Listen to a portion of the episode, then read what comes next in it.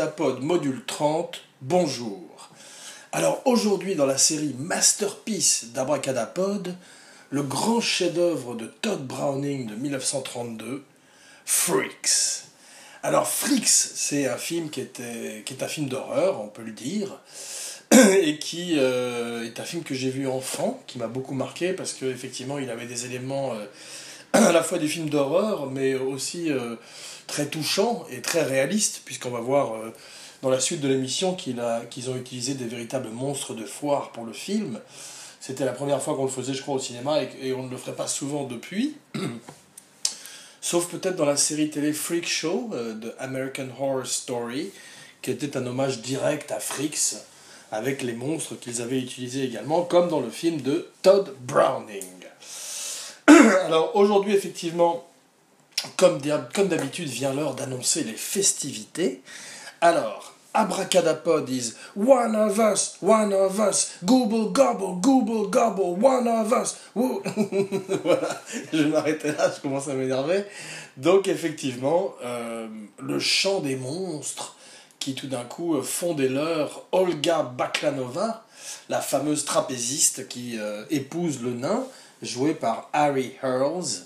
Mais euh, ne brûlons pas les étapes, les étapes de ce voyage au pays de l'horreur, de ce voyage sur la route, les gens de la route, du cirque. Voilà, donc aujourd'hui notre histoire commence à Louisville, dans le Kentucky. One of us, gobble, gobble, gobble, gobble. Où le petit Todd Browning s'enfuit. Donc le metteur en scène Todd Browning s'enfuit de chez ses parents, c'est pas facile à dire, à l'âge de 16 ans. Effectivement, il part sur les routes lui aussi, et il s'engage dans un cirque. Donc d'où lui vient, de là, lui viendrait une passion à vie pour le cirque, parce qu'on va voir que Todd Browning, effectivement, euh, aller vivre une longue vie et mettre en scène pas mal de films, bien qu'effectivement, comme on va voir après Freaks, il allait se retrouver un petit peu euh, dans la Hollywood jail, en prison, dans la Hollywood prison, comme on dit, où euh, effectivement le film. Mais euh, nous allons voir ça par la suite. Pour l'instant, effectivement, le petit Todd Browning, qui est né en 1880, donc ça ne me rajeunit pas, s'engage en 1896 dans un cirque. Il est mort en 1962 à Malibu. Donc il est parti de Louisville et il a atterri à Malibu à 82 ans. belle vie. Donc effectivement, euh, ces moments passés sur la route, il était contorsionniste et clown. Ça fait très peur, on va voir que ça qu'il y a beaucoup de films d'horreur et, cette espèce de mythe du clown de, qui va devenir petit à petit, il va passer du, d'un personnage pour les enfants de cirque à un personnage de film d'horreur date véritablement des années 20 et des années 30, avec non seulement Todd Browning, mais un de ses euh, collègues, un de ses comparses, le grand euh, euh, Lon Chaney Senior, l'homme aux mille visages, qui mériterait lui aussi l'objet d'une spéciale que nous lui donnerons peut-être dans le futur. Voilà, mais pour l'instant il s'agit de Freaks. Freaks, effectivement, Freaks c'est un film intéressant parce que c'est un film qui est tiré d'un livre. Donc c'est un livre que Todd Browning, euh, on dit que Todd, Browning, bon, il a fait euh, pas mal de films muets, effectivement. Il a travaillé avec euh, Griffith, le grand Griffith qui a fait Intolérance, malheureusement qui était un petit peu raciste, et, que, et dont on a, on, s'est vraiment réalisé que les films étaient pas aussi politiquement corrects qu'on le croyait par le passé.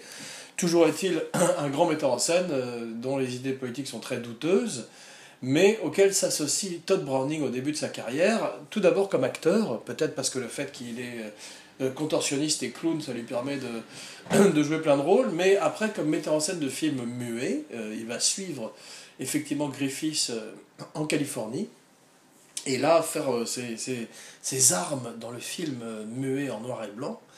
Il y a pas beaucoup de films muets en couleur, me direz-vous, et vous aurez raison.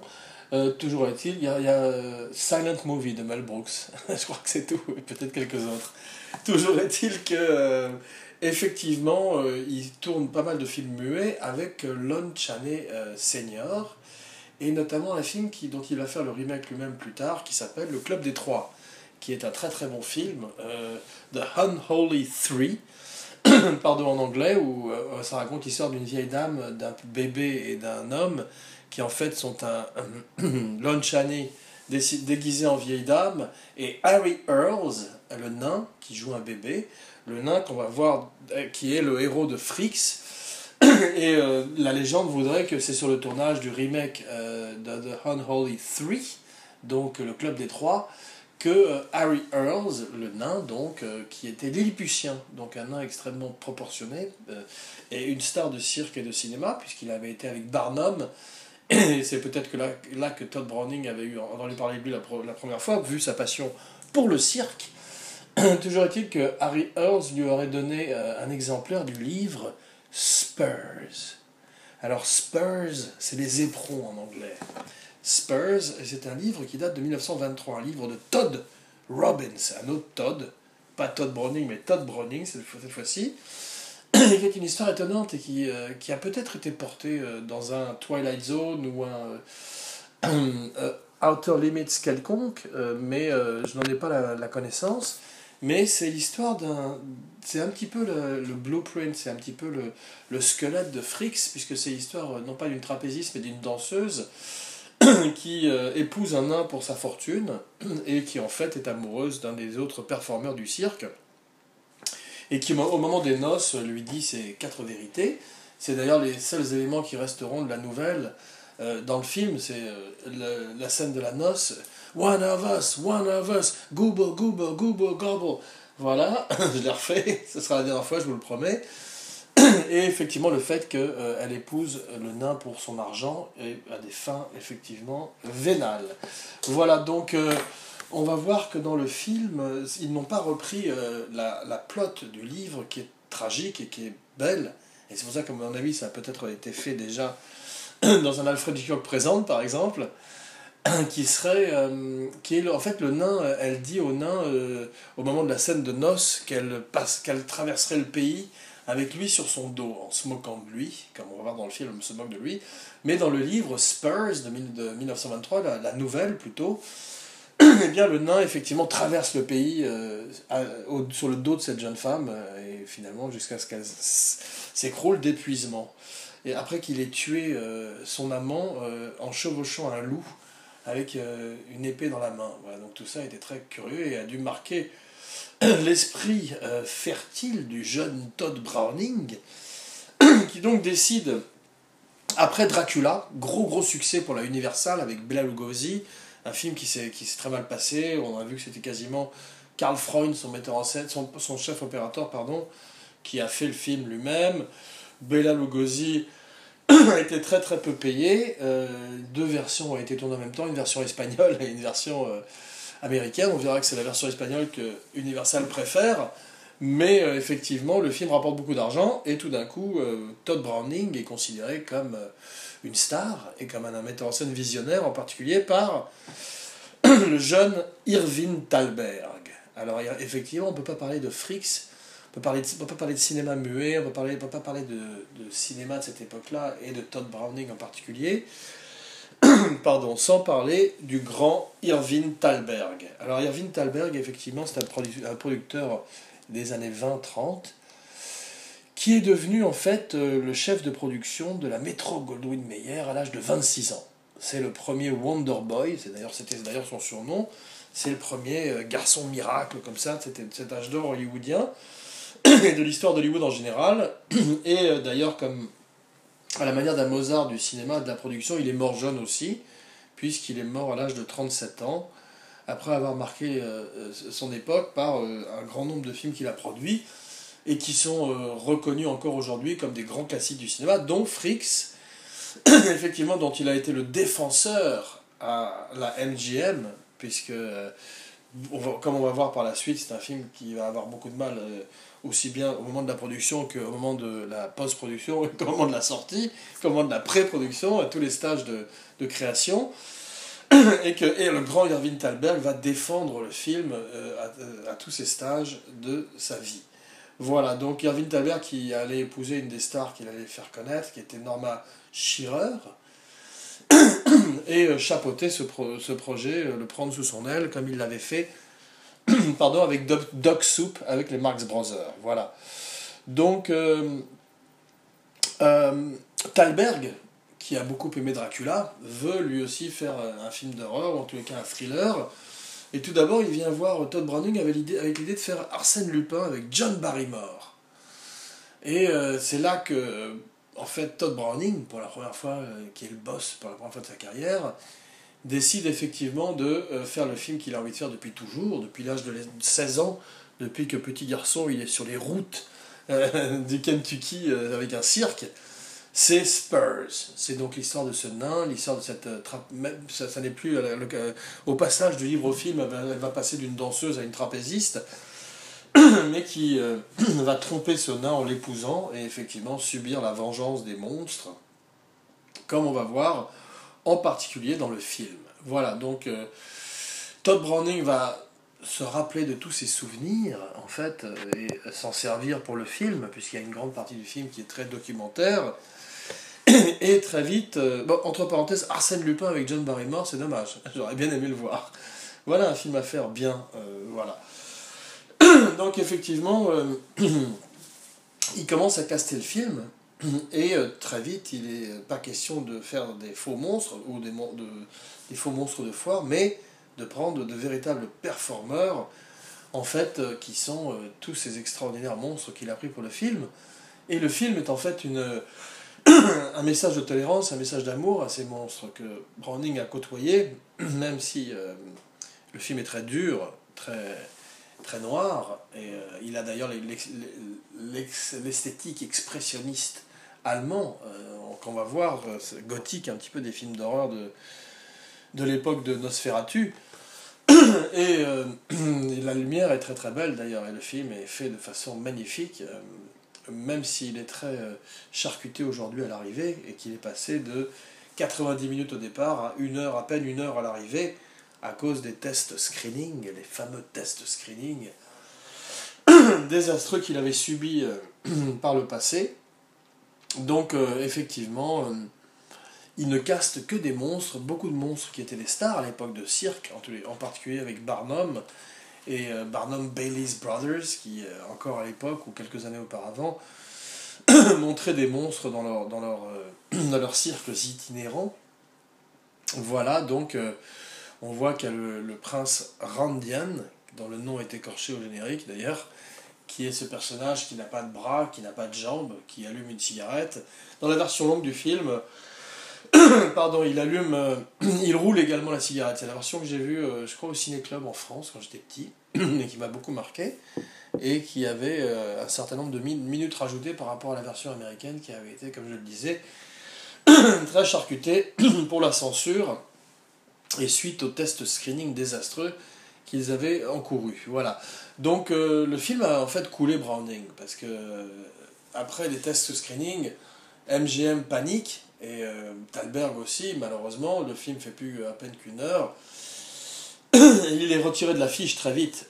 Donc euh, il, va, euh, il va perdre de l'argent et faire que Browning, les gens qui l'ont vu, en fait, il y a même eu des gens qui veulent faire des procès, une femme qui l'accuse d'avoir fait une fausse couche, en fait, tout, tout, le monde tombe sur Browning et dit que le film est beaucoup trop euh, monstrueux, sans mauvais jeu de mots, et n'aurait pas dû utiliser des véritables monstres de foire. Donc effectivement, euh, Talbert qui voulait un film d'horreur, un film horrible comme il le demandait, on a eu, hein, malheureusement. Mais on va voir par la suite que le film est devenu un culte et qu'il allait retrouver sa juste place dans l'histoire du cinéma. Voilà. Mais donc après ça, Browning a beaucoup beaucoup de mal à refaire des films. Et le moment où son film deviendrait culte, euh, bah, il serait déjà trop vieux et, euh, pour retourner au charbon, malheureusement, comme on dit vulgairement. Et euh, donc on se, rendrait compte que Dracula, même s'il n'en est pas complètement l'auteur, et surtout Fricks, et certains des films qu'il a fait également avec Lon Chaney Senior, resteraient les joyaux de sa carrière. Voilà. Donc dans les, les performeurs principaux, euh, parce qu'on va pas nommer tous les monstres, il y a effectivement la femme à barbe, il y a euh, l'homme squelette, il y a l'homme mi-femme, mi-homme, ça je pense que c'est un acteur qui a été grimé, mais euh, il y a surtout Harry Earls. Donc Harry Earls, c'était le nain, qui est formidable dans le film, qui est un très bon acteur, qui joue également dans le Club des Trois de Unholy Three, et qui joue avec, sa... qui joue avec Daisy Earls dans le film, et en fait il joue il joue l'amant, en tous les cas les amants, les amoureux l'un de l'autre, ces deux nains et cette naine. Et en fait, dans la vie, ils, étaient frères et sœurs, Daisy Earls et Harry Earls, d'où le fait que dans le film, ils ont calmé le jeu en termes de, de PDA, de, de, de, Public Display of Affection, comme on dit en anglais. Euh, ils ne s'embrassent pas trop parce qu'effectivement, entre un frère et une sœur, c'est. C'est ce qu'on appelle le ninceste en fait. Pardon. Donc effectivement, euh, ils calment le jeu parce qu'ils sont frères et sœurs et ils sont également issus, euh, eux également, de l'écurie de Barnum. Et on peut voir que Harry Earls est un très bon acteur. Et on va voir également que c'est pas la dernière fois qu'on parle de nains dans cette émission, qui est donc une, une émission spéciale Frix, spéciale monstre, ou en tous les cas c'est peut-être un mot qui n'est plus politiquement correct, puisqu'effectivement un n'est pas monstrueux, et euh, on va voir qu'il y en a beaucoup beaucoup de talentueux, aussi bien dans l'histoire de la musique que dans l'histoire du cinéma. Voilà. Donc euh, le film va être cassé également par les critiques, et euh, banni en Angleterre pendant 30 ans, banni en Australie, et pardon, tout d'un coup, dans les early 60s, au début des années 60, le film est redécouvert par la contre-culture hippie et euh, petit à petit devient un film culte euh, pour plein de gens, et en particulier également en Europe. Donc c'est la deuxième vie de Freaks. très justement, il a une résurrection. Voilà, il revient d'entre les morts. Et effectivement, ce film euh, va devenir, va être classé dans les plus grandes listes de films de l'histoire du cinéma, aussi bien comme film d'horreur. Bon, c'est pas Abracadalloween aujourd'hui, on est encore à quelques mois d'Abracadalloween, on est à quelques jours d'Abracanoël, euh, Abracanouka, ça marche mieux, Abracakwanza, mais effectivement, un film spécial quand même qui est Frix pour ce module numéro 30 d'un podcast sur la magie du cinéma. Donc voilà, une fois de plus, aujourd'hui un podcast sur la magie noire du cinéma, puisque Frix est un, de ces joyaux noirs, une de ces perles noires du fond de l'océan, qui est ressurgi d'entre les morts, comme je disais, au début des années 60 et a permis à Todd Browning de connaître un peu de succès euh, dans ses vieux jours, ce qui est une bonne chose. Voilà, donc les gens avaient été choqués par le film, mais euh, en même temps, on dit que le cinéma doit être un spectacle et une agression, et c'est vrai que c'est ce qu'a compris Irving Thalberg, et c'est pour ça qu'il s'en est fait le champion, le défenseur de ce film, parce qu'il a vu que c'était non seulement un film qui était choquant visuellement, mais qu'il avait quand même une âme, et qu'il euh, y avait des larmes également euh, au bout du, voyage, avec euh, des scènes comme cette dame qui prend ses monstres, ou en les cas ses freaks sous ses bras, et qui dit de They're all my children. C'est très émouvant. En particulier, euh, toutes les scènes avec les Pinhead aussi, qui est joué par Schlitze, qui avait une robe mais qui était un homme en fait. Et les deux autres Pinhead, ainsi que la créature qui, qui ressemble à un oiseau, qui danse sur la table pendant la fameuse séquence du banquet, la fameuse séquence des noces de monstres de Frix. voilà, donc euh, effectivement, euh, il y a un autre des nains, un autre des personnages du film qui s'appelle Angelo Rossito. c'est drôle parce que Angelo Rossito, qui joue Angeleno dans le film, qui joue donc celui qui lève son verre au moment du banquet, pardon, a également euh, eu une carrière très longue, à défaut d'être grand lui-même. Donc il a eu une grande carrière et on peut le retrouver dans Mad Max sous le dôme du tonnerre, où il fait euh, effectivement la deuxième, la, première, la deuxième moitié de Master Blaster, ou plutôt la première moitié, puisqu'il fait Master et il fait le nain qui est sur l'épaule du géant qui affronte Mel Gibson sous le Thunderdome, le dôme du tonnerre. Alors c'est un personnage formidable dans le film, le film n'est pas terrible, euh, c'est là où euh, que Tina Turner faisait la méchante. We don't need another hero. C'était pas mal, mais euh, c'était pas terrible quand même. En particulier par rapport au Road Warrior et à Fury Road, le dernier avec Thomas Hardy, Tom Hardy plutôt d'ailleurs, que j'aime beaucoup. Voilà. Donc euh, c'est vrai que euh, au moment du tournage du film, euh, les gens sont horrifiés à la maître Goldwyn Mayer, en particulier Mayer, Mayer lui-même, qui Louise B. Mayer, qui veut absolument arrêter le film, et c'est là où Thalberg montre qu'il est très puissant. et il va au combat pour le film. À la cantine, personne ne veut manger avec les acteurs du film, les performeurs de cirque, parce qu'effectivement tout le monde, tous les autres gens, tous les acteurs, à part Norma Shearer d'ailleurs, qui est la, femme de Irving Thalberg, qui s'entend très très bien avec eux, en particulier Johnny Eck, qui, est, euh, qui était assez célèbre dans le monde du, music, du musical, qui joue euh, le freak qui n'a pas de, de, jambes. Et euh, il devait être d'ailleurs, il devait y avoir un film qui était fait d'ailleurs avec DiCaprio, Leonardo DiCaprio, dans le rôle de Johnny Eck, le freak de Freaks, et finalement ça n'a pas été fait. Je crois qu'il avait un frère jumeau qui était normal et que lui était en fait euh, un homme tronc. Et ils avaient un numéro de magie, lui et son frère, où euh, il faisait semblant d'être scié en deux, alors que c'était deux jumeaux dont l'un était un homme tronc. voilà, j'espère que le film avec Johnny Depp, euh, plutôt avec DiCaprio d'ailleurs, pardon, verra le jour, mais c'est pas sûr du tout. Voilà, en tous les cas, dans les autres performeurs, effectivement, il y a la grande Olga Baklanova, qu'on va retrouver dans euh, L'homme qui rit, d'après Victor Hugo, où elle fait effectivement euh, la fiancée de Gwynplaine, le tragique héros au sourire écorché, qui a inspiré le personnage de Bob Kane, Jerry euh, Robinson et Bill Finger, le Joker, mon personnage préféré, entre parenthèses. Donc effectivement, euh, la grande Olga Baklanova, petit coup de chapeau à Conrad Veidt, d'ailleurs, qui joue magnifiquement euh, également euh, César le somnambule dans le cabinet du docteur Calgary. Donc c'est aujourd'hui un peu une spéciale cinéma muet, cinéma d'horreur muet. On aurait pu garder ça pour Abracad Halloween, mais avant Noël, ça fait pas de mal. Donc voilà, aujourd'hui, Freaks de Todd Browning. Donc, euh, comme je disais, à la cantine, ils sont obligés d'aller manger euh, à l'extérieur pour pas euh, dégoûter les autres players du studio, ce qui est un peu horrible. Et seul le nain et ceux qui sont pas déformés ont le droit de rester à l'intérieur. Il paraît que pour se venger, celui qui roule une cigarette et qui la fume, le prince radiant, qui avait d'ailleurs 10 enfants, je crois, je sais pas comment il a fait, se cacher dans les coins d'ombre et hurler sur les gens, l'homme vert de terre. Il leur hurlait dessus pour leur faire peur. Donc voilà, c'est plutôt drôle. Et effectivement, on va voir que euh, ça va être euh, très très très très mal reçu dans le monde entier et qu'il va falloir des années avant que le film ne soit réhabilité. Voilà.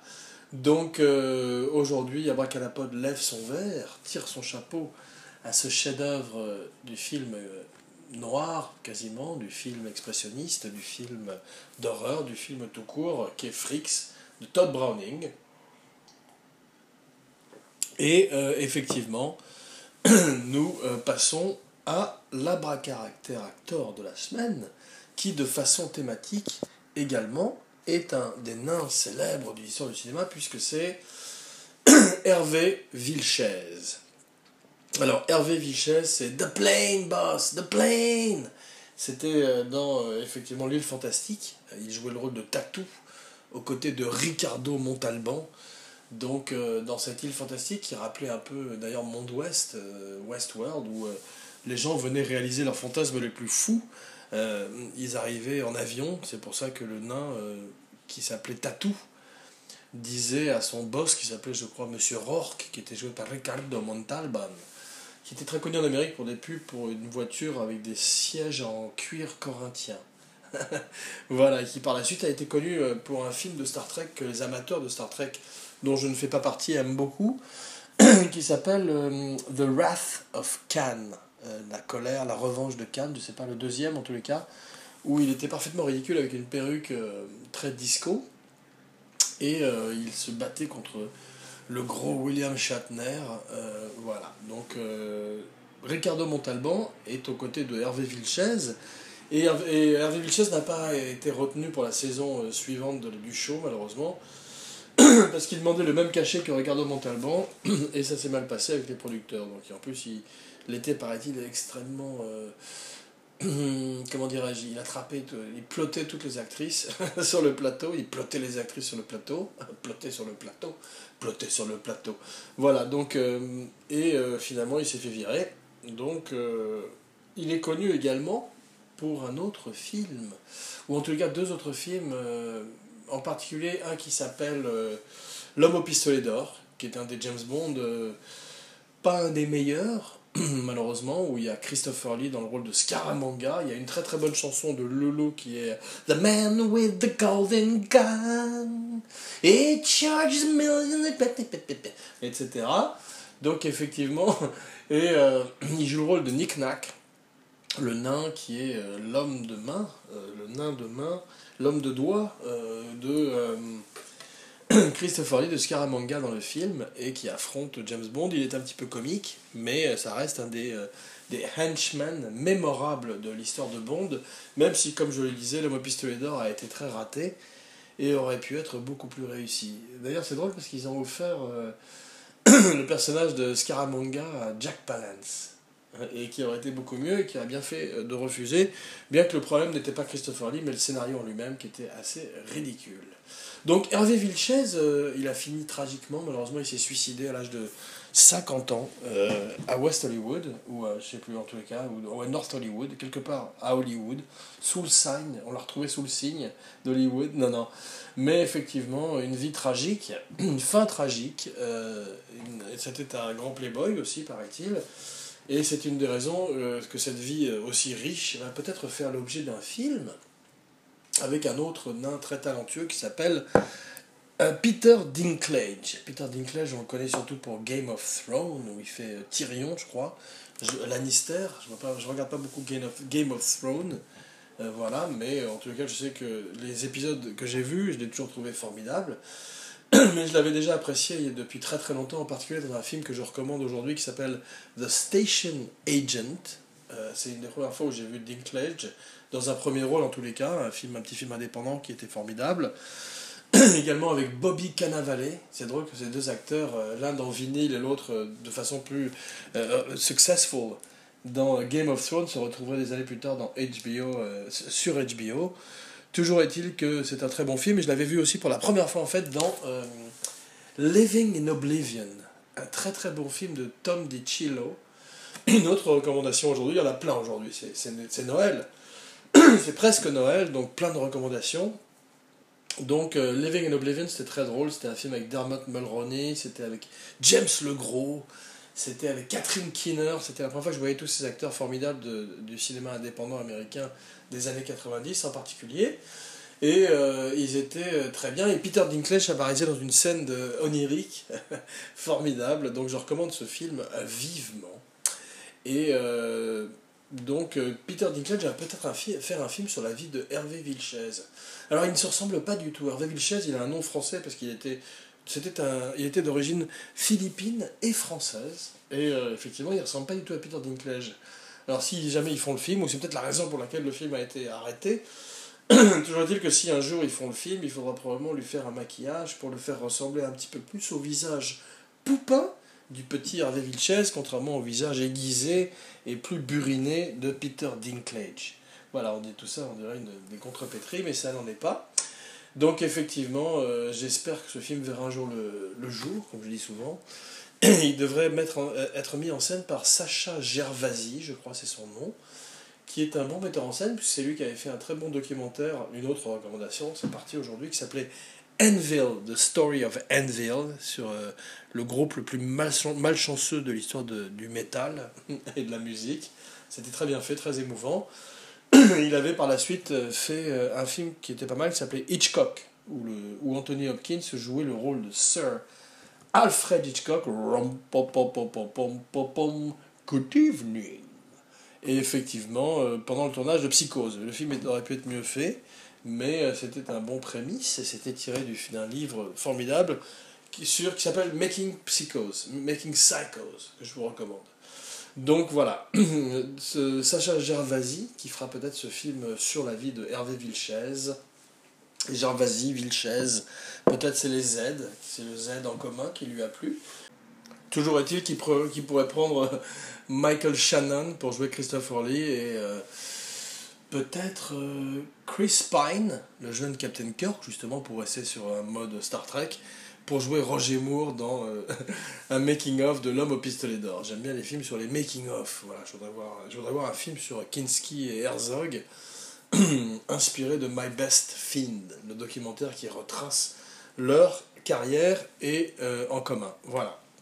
Aujourd'hui, ma recommandation de la semaine, c'est un film que j'ai vu, que j'avais raté en salle, comme tout le monde d'ailleurs, mais que j'ai vu récemment à la télé, euh, on demand, et que j'ai trouvé très drôle, qui s'appelle Popstar, Never Stop, Never Stopping. Voilà, donc c'est euh, le nouveau film de The Lonely Island, qui ont débuté à Saturday Night Live avec euh, donc Andy Samberg et bien sûr ses deux camarades qui sont euh, Jorma Takone et Akiva Schaffer, et euh, qui ont fait donc tous ces vidéoclips euh, très drôles pour Saturday Night Live. Ensuite, Hot Rod, qui était un film pas mal aussi, que je recommande également. Mais celui que je recommande surtout, c'est Pop Star, Never Stop, Never Stopping. Puisque effectivement, c'est un peu comme Walk Hard, un, film qui était avec John C. Reilly, qui, et, ou comme This is Spinal Tap, c'est un, un documentaire, un faux documentaire sur la musique, et là en, en l'occurrence sur une espèce de pop star à la Justin Bieber, mais c'est très drôle, très bien fait, ça se moque à la fois des rappeurs, des pop stars, du monde de la musique à l'heure actuelle, aussi bien que du social media, et euh, c'est un film qui euh, est très bien foutu, et à qui je lève mon verre aujourd'hui. Donc euh, Adam Andy Sandberg, je l'aime bien, je l'aimais beaucoup dans Saturday Night Live. Je suis pas très fan de Brooklyn Nine-Nine, sa série à la télévision. Mais en tous les cas, pour l'instant, j'aime bien ses films. Mais euh, malheureusement, euh, à la manière de Fricks, dont nous avons parlé aujourd'hui, le film a été un bide. Euh, et donc, ça va être plus difficile pour lui de faire des films maintenant dans le futur. Mais j'espère qu'avec son équipe de Lonely Island, Jorma Takone et Akiva Schaffer, eh bien, il va continuer. Jean, Matacone, qu'on avait vu également dans euh, Land of the Lost, un film que tout le monde déteste, avec euh, Will Ferrell, mais moi que j'avais bien aimé. Et il jouait le rôle d'une petite créature simiesque assez drôle, avec Danny McBride, dans un remake d'une série télé euh, psychédélique des années 70. Voilà. Donc, je recommande Popstar, si vous avez l'occasion, et si vous aimez les films euh, drôles, eh bien voilà, celui-là en vaut la peine, au même titre que Walk Hard ou que This is Spinal Tap. Il entre maintenant dans ce, petit cocon, cette petite niche de films euh, qui sont des, des qui se, qui se moquent de l'histoire de la musique. Alors on a vu qu'effectivement avec Walk Hard, le grand cheat John C. Reilly, c'était plus euh, Elvis ou Walk the Line, effectivement Johnny Cash. dont le film se moquait un petit peu. Avec Popstar, c'est effectivement euh, toutes les pop stars actuelles dont Andy Sandberg se moque. Et on voit effectivement qu'il y a beaucoup beaucoup de caméos dans le film, et que même si le troisième acte, comme souvent dans les comédies, en particulier, en particulier les comédies actuelles, euh, se barre un peu en couille, eh bien le film euh, est drôle en tous les cas pendant au moins 45 minutes, ce qui est déjà bien pour un film de nos jours. Voilà, donc Dans les jours qui viennent, je vais aller voir en salle, comme je disais, Why Him avec Brian Cranston, qui a l'air de jouer un rôle à la Walter Matthau, et ça, ça m'intéresse.